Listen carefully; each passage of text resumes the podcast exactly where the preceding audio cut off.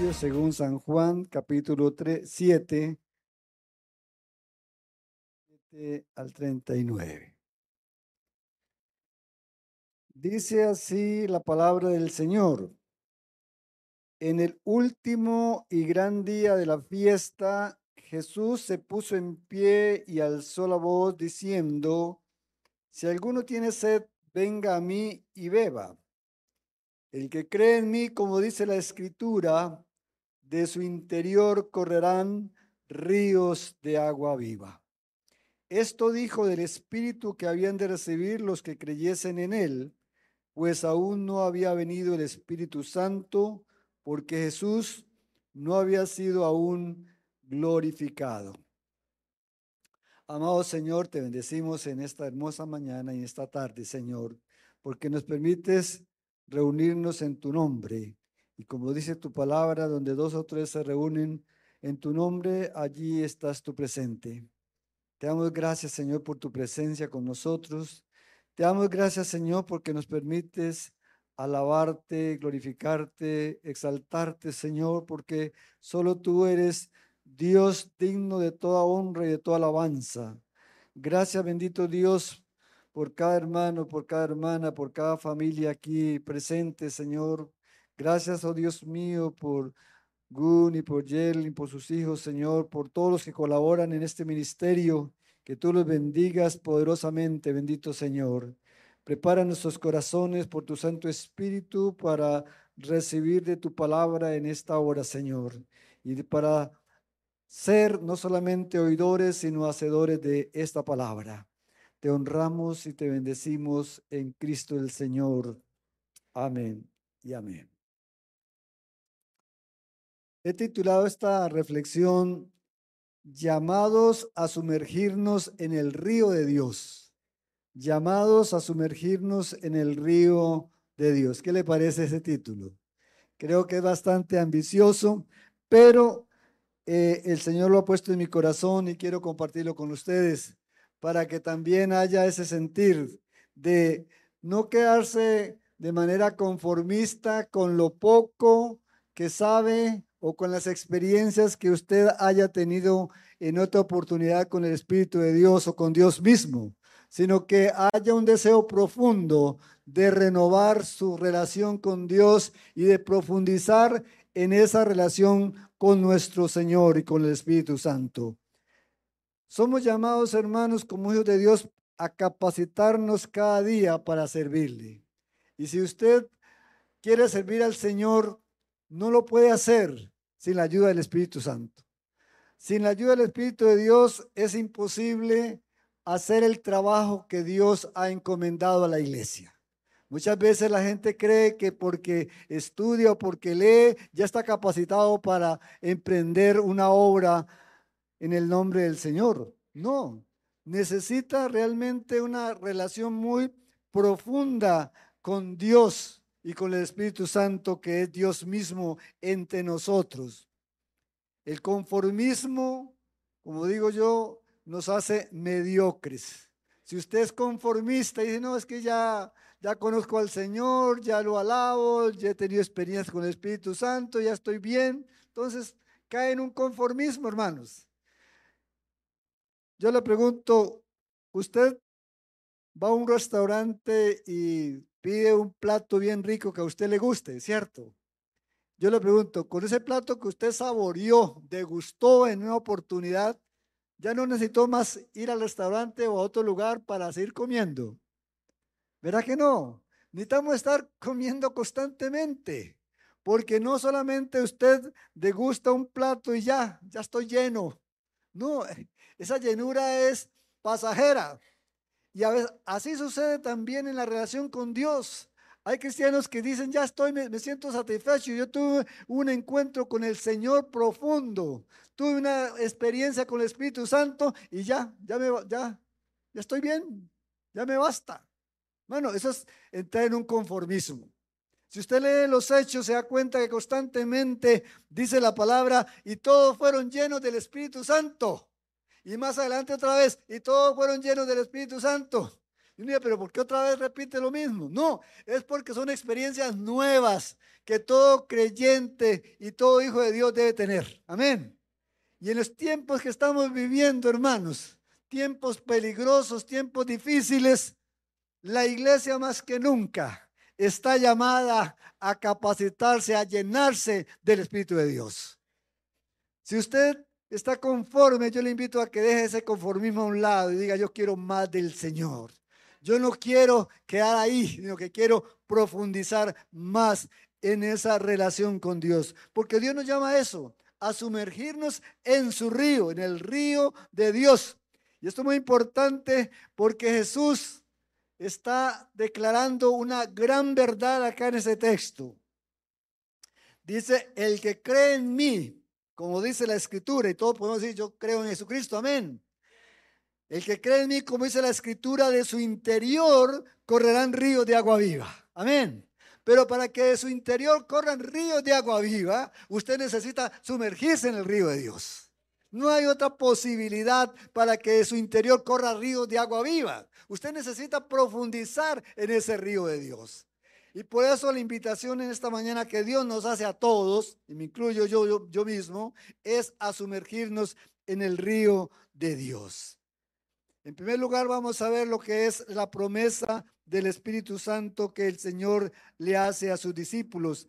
Eso está en Juan 14, 16, 17, para que usted lo, lo busque ahí en el Evangelio.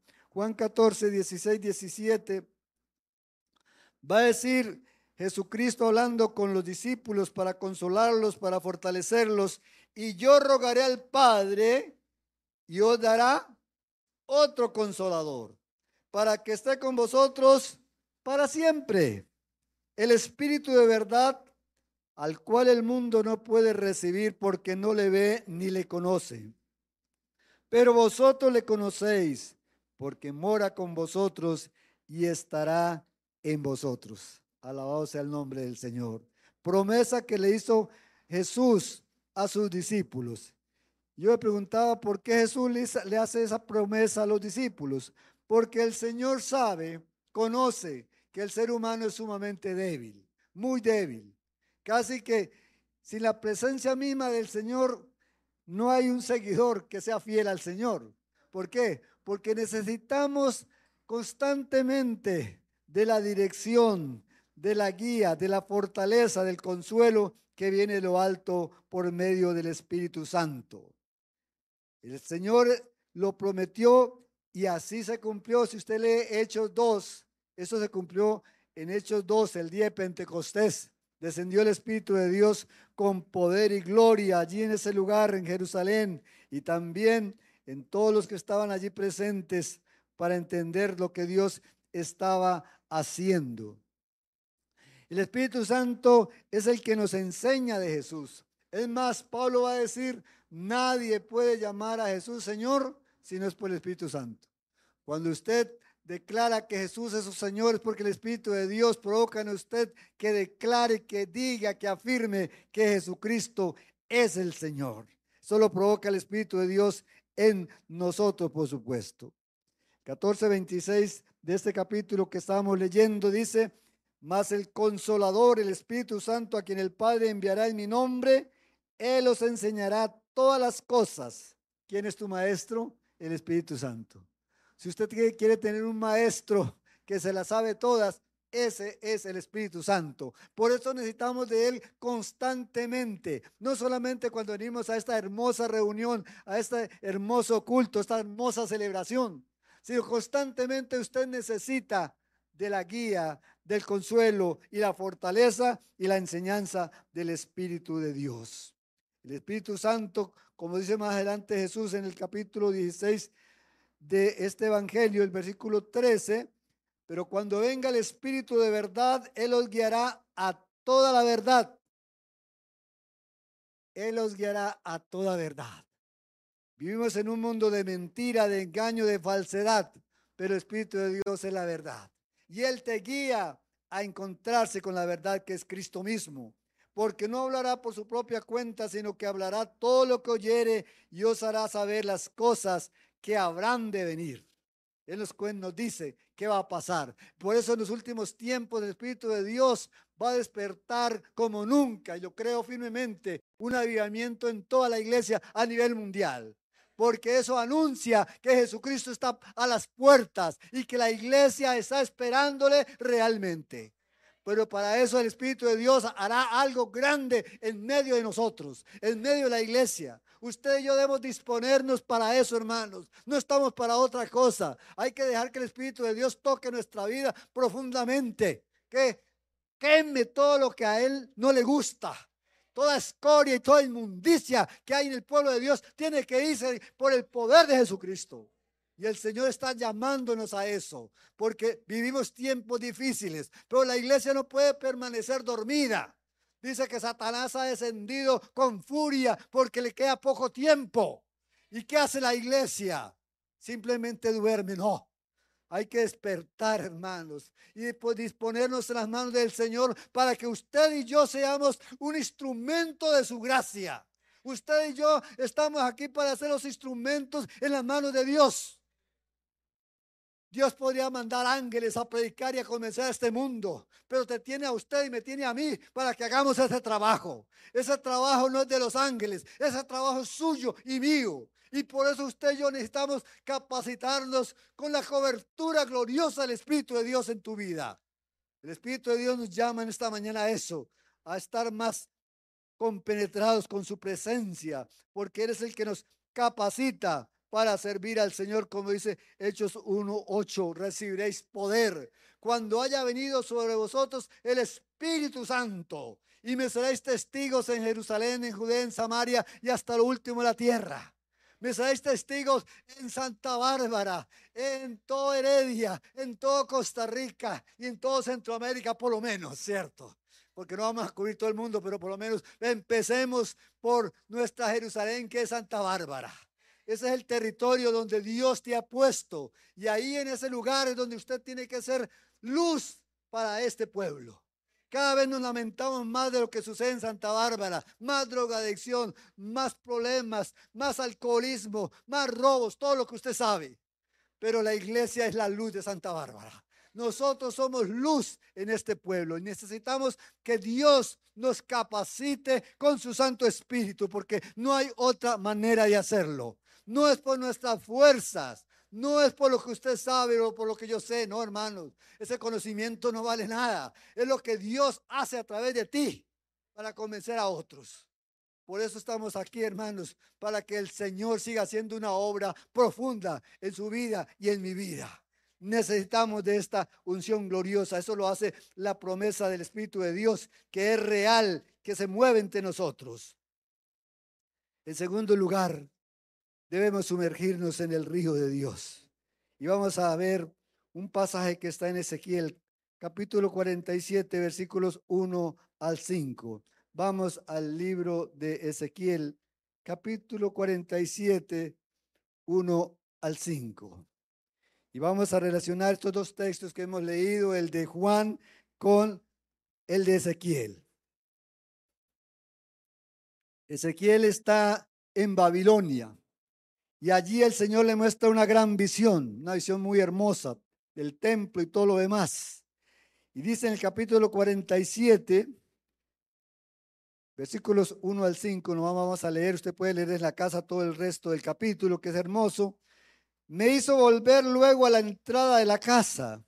Y he aquí aguas que salían de debajo del umbral de la casa de Dios hacia el oriente porque la fachada de la casa estaba al oriente y las aguas descendían de debajo hacia el lado derecho de la casa al sur del altar.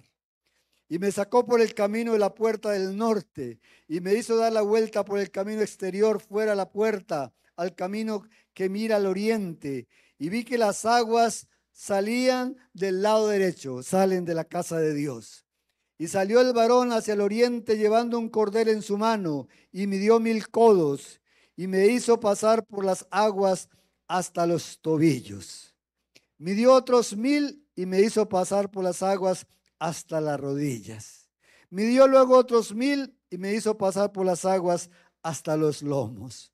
Midió otros mil y era ya un río que yo no podía pasar, porque las aguas habían crecido de manera que el río no se podía pasar sino a nada.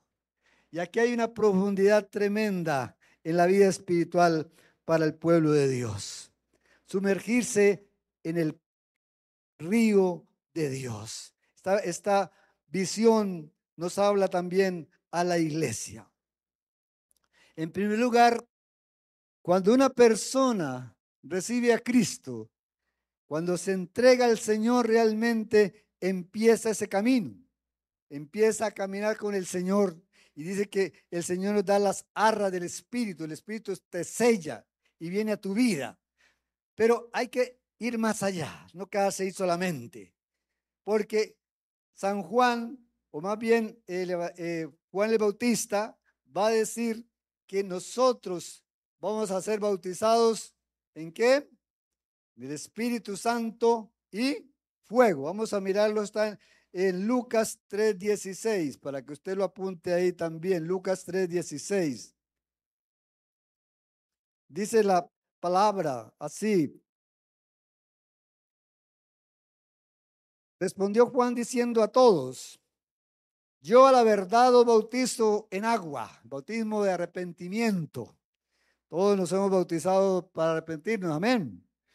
Pero viene uno más poderoso que yo que tiene toda autoridad, que tiene toda majestad, el Señor Jesús, de quien no soy digno de desatar la correa de su calzado, imagínense, ni le amarro los zapatos, ni le, quedo muy corto, dice Juan.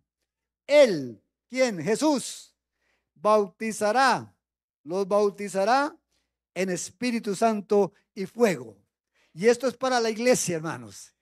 Esto es para el pueblo de Dios todo creyente, todo hombre de Dios, toda mujer de Dios tiene que ser bautizada en el Espíritu Santo, sumergirse en el río de Dios.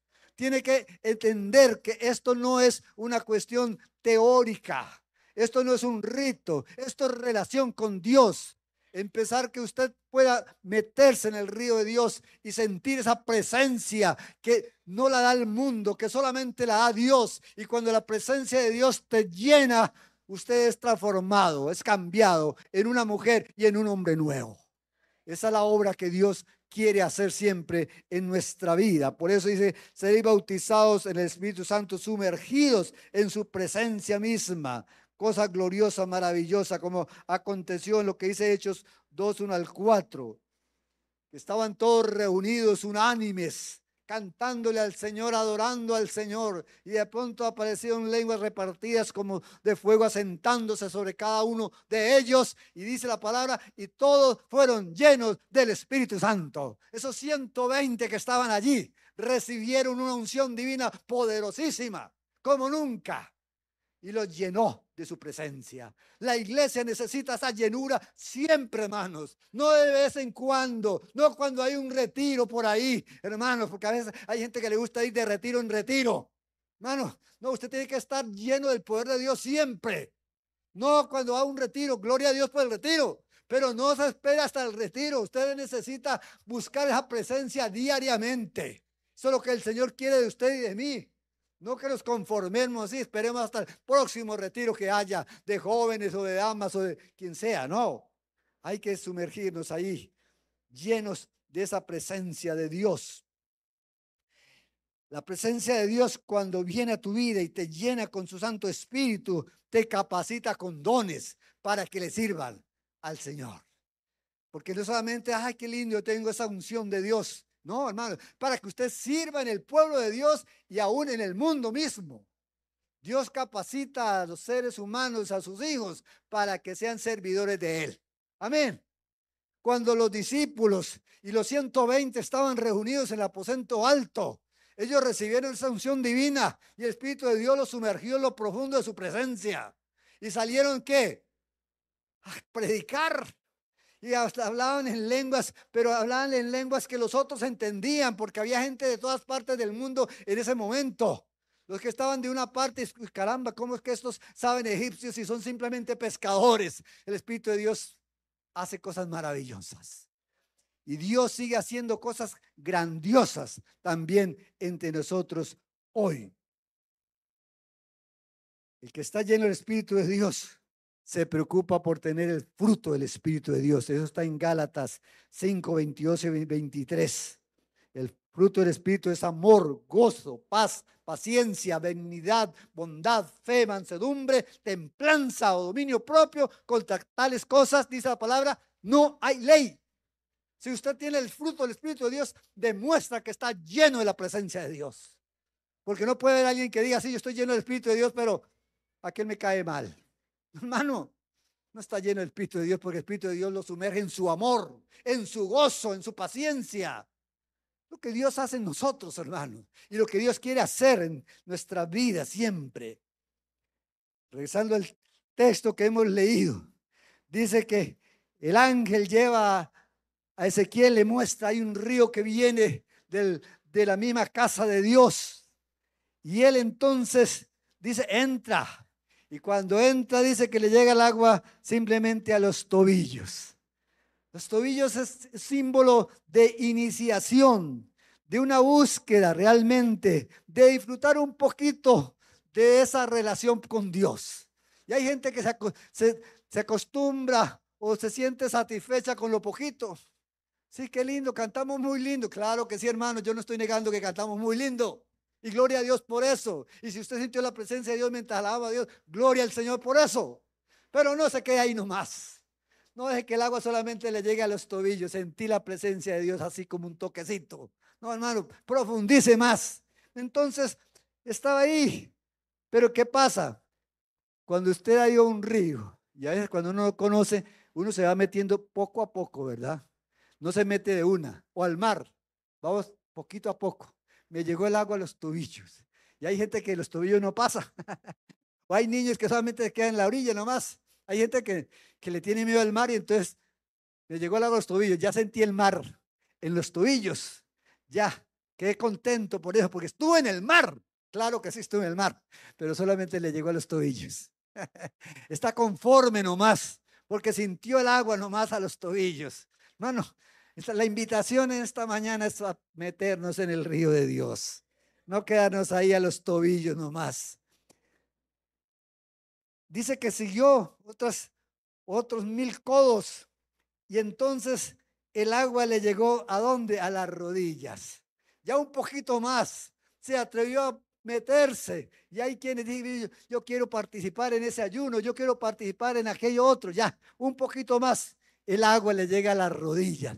Qué hermoso es tener la presencia de Dios y empezar a disfrutarla, ¿cierto? Y entonces empieza como a tener una relación con Dios, a orar. Qué lindo es orar, qué lindo es cantar. Claro que sí, es hermoso, por supuesto. Pero, mano, no se ha desconectado todavía del mundo. Todavía los pies están firmes en tierra. Ahí, ¿verdad? Me gusta lo de Dios, cantar y todo, pero me gusta también otras cosas. No quiero zafarme del mundo. Todavía me gusta lo, que el mundo me ofrece. Que me ofrece dinero. Ah, yo quiero tener mucha plata. Entonces todavía el mundo lo atrapa, ¿cierto? Está metiéndose al río de Dios, pero todavía el mundo lo tiene atrapado ahí. Dice que le llegó ahí hasta los tobillos. Imagínense los corintios que eran un pueblo de Dios y que el apóstol Pablo les escribe. Sin embargo, dice, ustedes que hablan de Dios y que tienen los dones del Espíritu Santo, sin embargo, hay fornicación todavía en el pueblo de Dios. Imagínense. ¿Ah? entonces Dios nos dice, no, no se quede ahí, hay que cambiar, hay que dar otro paso, otros mil codos, avanzar adelante. Dice que siguió caminando y el agua le llegó ya a la cintura ya era más profundo, ¿cierto? Cuando usted se mete al mar y que el agua le llega a la cintura y caramba, aquí ya como que la cosa está más seria, sí, o se mete a un río y usted dice, caramba, ya el agua me está pegando a la cintura aquí, pero todavía tengo los pies sobre la tierra, aquí todavía estoy firme, no importa que el río esté muy hondo, pero todavía puedo caminar, ¿sí? Yo por lo menos siempre, cuando no conozco una poza o un lugar, voy metiéndome poco a poco a ver, ¿verdad? Y, llega un momento en que usted da cuenta, una de dos, o retrocede o se sigue metiendo. Ahí no hay otra alternativa. Así es con el, con el poder de Dios y con el río de Dios. Llega un momento en que usted dice, o me meto más o me salgo. pero no puede quedarse ahí al vaivén. Debe decidirse, definirse. Y Dios, mire que lo va llevando poco a poco, por etapas, para que usted también entienda hasta dónde ha llegado y hasta dónde quiere llegar. Dios quiere que llegues a lo más profundo, pero depende de ti. Depende de tu decisión y de tu compromiso con Dios. Porque hay muchos que dicen, no, no, así está bueno, yo me, yo me conformo. Hay gente que dice, no, no, el Espíritu Santo como que eso es algo extraño, no, no, no, déjeme así, tranquilo. Bueno, el Espíritu de Dios es lo más hermoso que hay para que usted lo conozca, para que se relacione con Él. El Espíritu de Dios no es un espíritu que infunde miedo, ni temor, ni terror, no. Al contrario, te guía, te ama y te expresa siempre su misericordia. Entonces, muchos simplemente cuando el agua les da a los lomos, estamos hablando a nivel espiritual, dicen, no, no, está bien, yo sirvo en la iglesia, yo canto, yo danzo, está bien, ¿qué más, qué más quiere el Señor para mí? Participo en las actividades que se hacen, me siento bien, ¿verdad? ¿Quieren ser servidores? Está bien, pero todavía Estamos firmes, estamos parados sobre tierra, ¿cierto? Todos nos sentimos que no avanzamos más porque la tierra que está debajo de nosotros nos sostiene los pies, ¿sí? Nos sostiene, ¿cierto? Estamos todavía sintiéndonos firmes, no queremos soltarnos de nuestros pies, porque en el momento en que demos un paso más, la cosa cambia, la cosa va a cambiar por supuesto. Entonces, el llamado es a seguir adelante, ¿Y sabe qué significa esa tierra? ¿Qué significa eso que está debajo de usted y que lo sostiene? Significa que todavía hay una seguridad material para usted, que usted depende de algo material, que depende todavía de lo que el mundo le dice. Dependa de esto, dependa de su dinero, dependa de su profesión, dependa de todo. ¿Sabe qué hizo Pablo? Dice todo eso que yo era. Un hombre criado a los pies de Gamaliel, preparadísimo era, era Pablo. Pero ¿qué dice cuando se encuentra con Jesús? Todo eso lo he estimado como basura y lo tiro a la basura para, para ganar a Cristo. Otra visión totalmente. Ya no se aferraba a lo que él sabía. Ya no quería estar con el agua a los lomos, sino que quería profundizar en la relación con Dios, donde le tocaba nadar. Y ahí está lo, el reto para usted y para mí, hermanos. Nadar en el río de Dios. Ahí es, todo cambia porque ahí ya usted no depende de estar con los pies puestos sobre tierra, sino soltarse, empezar a nadar en el río de Dios y dejar que la corriente sea la que lo lleva. Eso cambia totalmente la relación con Dios. Ahí, cuando usted nada en el río de Dios, nos soltamos totalmente del mundo. Ya no importa, no nos importa pensar en el materialismo, en las pasiones, en los deseos, en la vanagloria que ofrece el mundo. Eso para nosotros ya queda atrás. Porque el Espíritu de Dios le hace ver otra dimensión. Ahora estás nadando. Ahora estás en otra relación profunda con Dios. Nos abandonamos realmente en los brazos del Señor porque para nadar hay que mover los brazos y las piernas. Hay que moverse. No puede quedarse estático porque se puede ahogar. ¿Verdad? Hay que profundizar en esa relación con Dios. Y entonces dejamos que realmente el Espíritu de Dios sea nuestro guía plenamente, que Él te llene plenamente, que Él sea nuestro maestro, nuestro consolador. ¿Sabe? Cuando usted llega a esa relación con Dios, se cumple lo que Jesús le dijo a, Nicodemo. Jesús le dijo a Nicodemo, el viento sopla de donde quiere y oye su sonido, mas ni sabe de dónde viene ni a dónde va.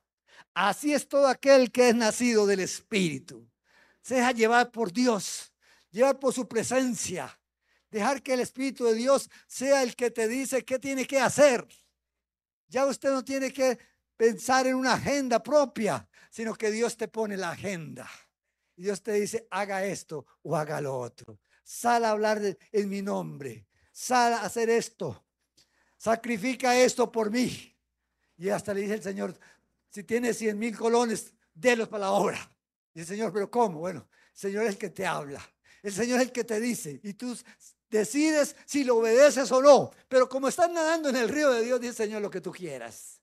Porque simplemente es hacer lo que Él quiere, es agradarlo a Él plenamente. No es una relación espontánea, pasajera, no, es constante. Si usted encuentra leyendo la vida de Pedro, de Juan, de estos grandes hombres de Dios, se dejaban llevar por lo que Dios les dijera, ¿cierto? De pronto, Pablo sale y quiere ir a predicar. Y de pronto el Espíritu de Dios le dice, por ahí no es Pablo, por ahí no. Ese no es el camino que yo quiero que tú vayas. Tú vas para allá, pero yo voy por este lado. Vámonos, Pablo, para Filipos. Allá te necesito. Y Pablo que hizo obedeció. Mano, no hagamos las de Jonás. Que el Señor te dice es por aquí. Jonás dijo, no, Señor, yo voy por este lado. Ese, no, ese no está nadando en el río de Dios. Porque cuando usted nada en el río de Dios, deja que el Espíritu Santo te guíe, te guíe a hacer su voluntad siempre. Y eso es lo que Dios quiere con tu vida y con mi vida. Que nosotros seamos instrumentos dóciles en las manos del Señor. Si usted quiere ser lleno del Espíritu de Dios, pero quiere hacer su voluntad, eso no sirve. Porque Dios no va a llenar una vasija que no es no está a disposición de él. Dios llena vasijas que están dispuestas a servirle a él. Si tú quieres servirle a él, deja que el Señor te llene. Pero si tú no quieres hacer lo que Dios quiere que hagas, entonces no le pidas a Dios que te sumerja en su río. Porque el río de Dios es para hacer su voluntad, para hacer lo que Él desea que hagamos. Y por eso Jesús, volviendo al pasaje que hemos leído de Juan, Jesús va a decir que el que cree en mí, como dice la escritura, de su interior correrán ríos de agua viva. El que cree en mí. Pero creer en el Señor no es simplemente decir, Señor, yo creo en ti. Es obedecer. Es obedecerle a Él.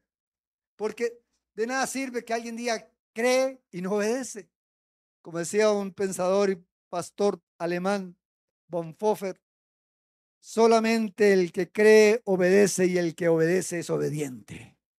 Si usted cree y le obedece al Señor, realmente es creyente, pero no solamente para hacerlo de vez en cuando, sino siempre. El que cree en mí, como dice la escritura, de su interior correrán ríos de agua viva. De su interior. Pero es porque se ha metido, sumergido en el río de Dios. Usted podría decir, Pablo, ese hombre de Dios. Claro que sí, pero estaba sumergido en su presencia.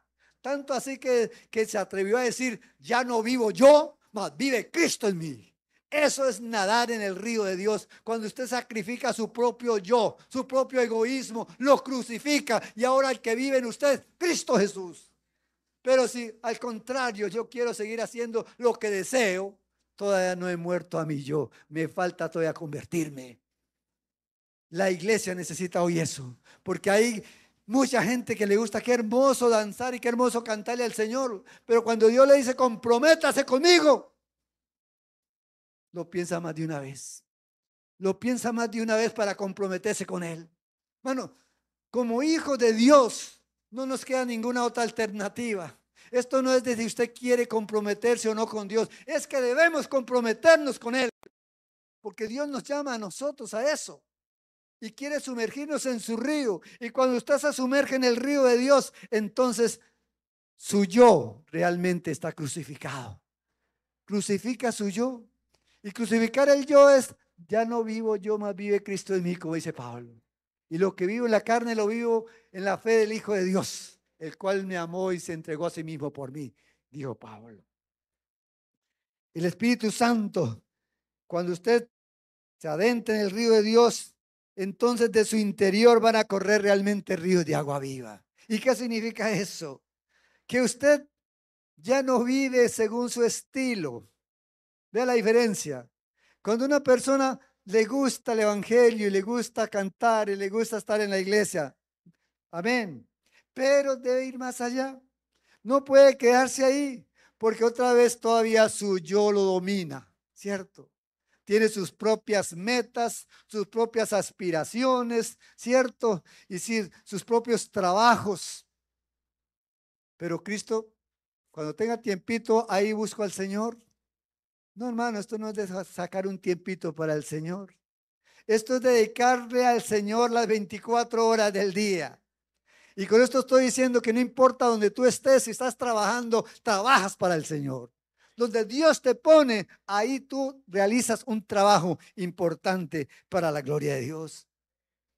El Espíritu Santo, cuando tú nadas en el río de Dios, satura nuestra vida. Entonces nuestra mente, nuestra mente cambia. Ya usted no piensa como piensa cualquier mortal, piensa como un hijo de Dios, porque tiene la mente de Cristo. El Espíritu de Dios viene a traer la mente de Él y la pone en tu vida, en tu corazón, eh, ahí mismo, para que usted piense como Cristo. Y como piensa como Cristo, entonces todo cambia. Todo cambia. Las relaciones que estaban malsanas, pleitos a veces en las casas, esto desaparece. ¿Por qué? Porque ahora pensamos como Cristo.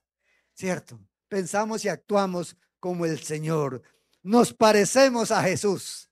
Eso es lo que el Espíritu de Dios quiere hacer en tu vida y en mi vida. Que usted y yo nos parezcamos a Jesús. Cuando uno ve personas en el mundo que van a ver un conjunto de rock, un conjunto metálico, esos que aparecen, la gente quiere parecerse a ellos, ¿sí o no? Llevan hasta sus insignias y todo lo demás, van vestidos parecidos. Bueno, y los que son de la liga se visten como la liga, y los que son de esa prisa como esa prisa, ¿cierto? Pero hermano, usted como cristiano, ¿a quién se parece? ¿Reviste como Cristo? ¿Habla como Cristo? ¿Actúa como Cristo? Esto es lo que tenemos que hacer, hermano, porque si no hacemos eso, estamos perdiendo el tiempo aquí, hermano.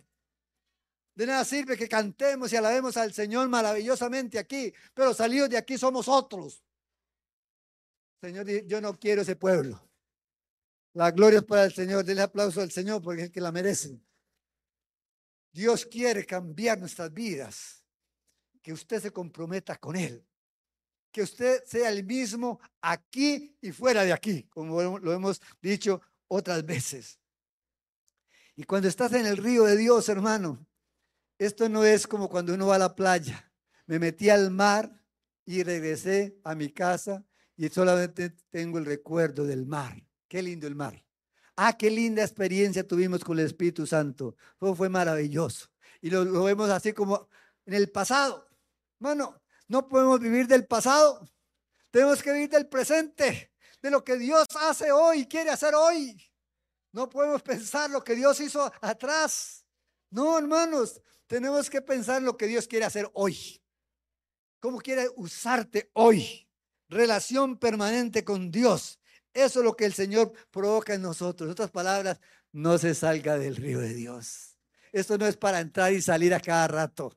No es que hoy estoy bien, mañana me salgo del río de Dios y otra vez lo busco. Señor, perdóname, vuelvo otra vez para el río. No, hermano.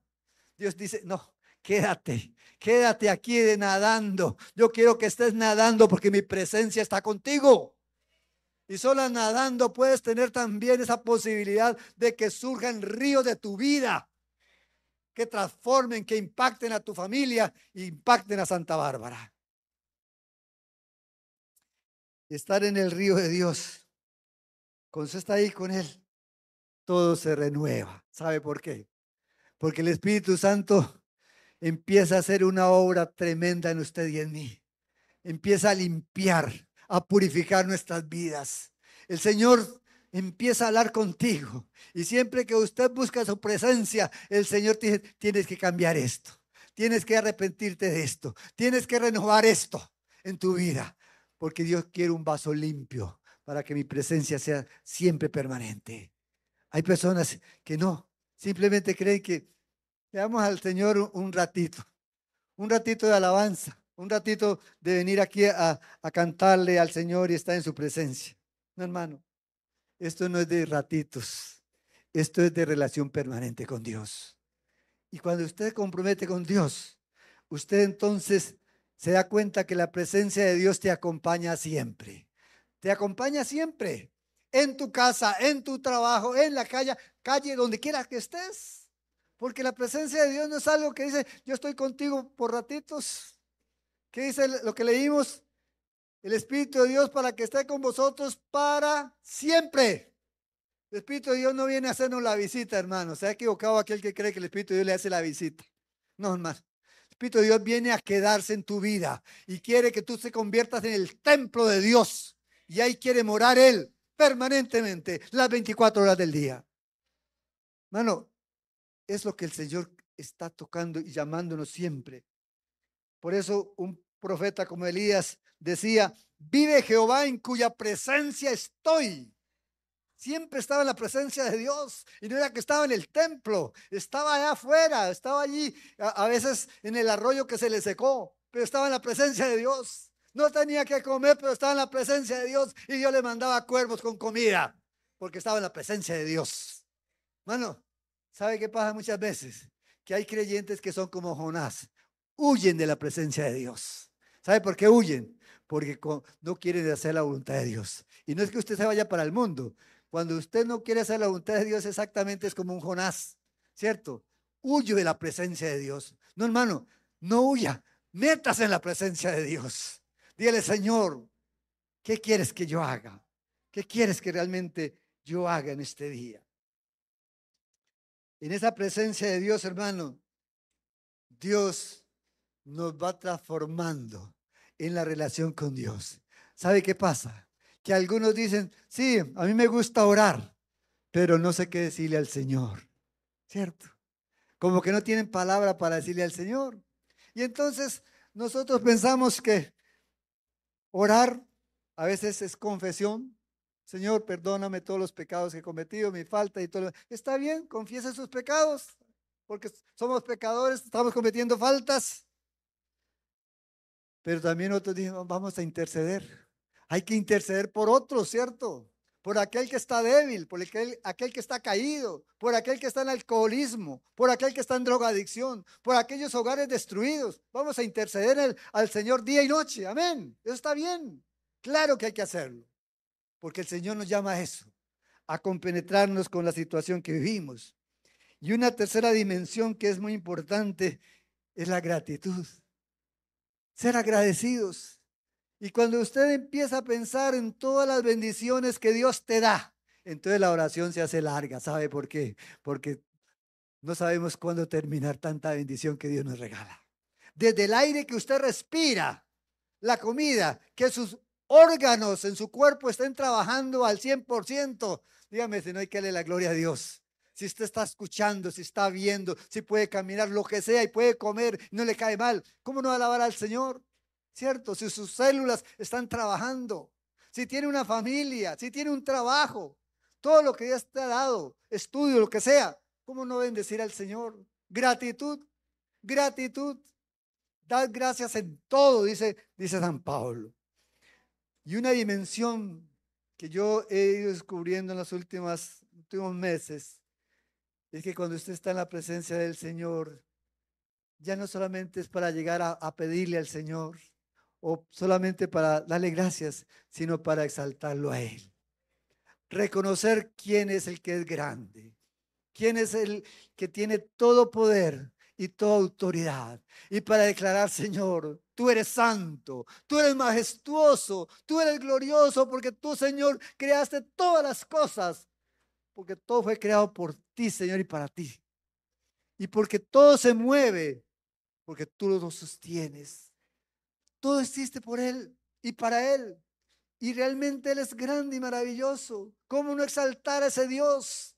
Entonces esa exaltación se torna permanente en usted.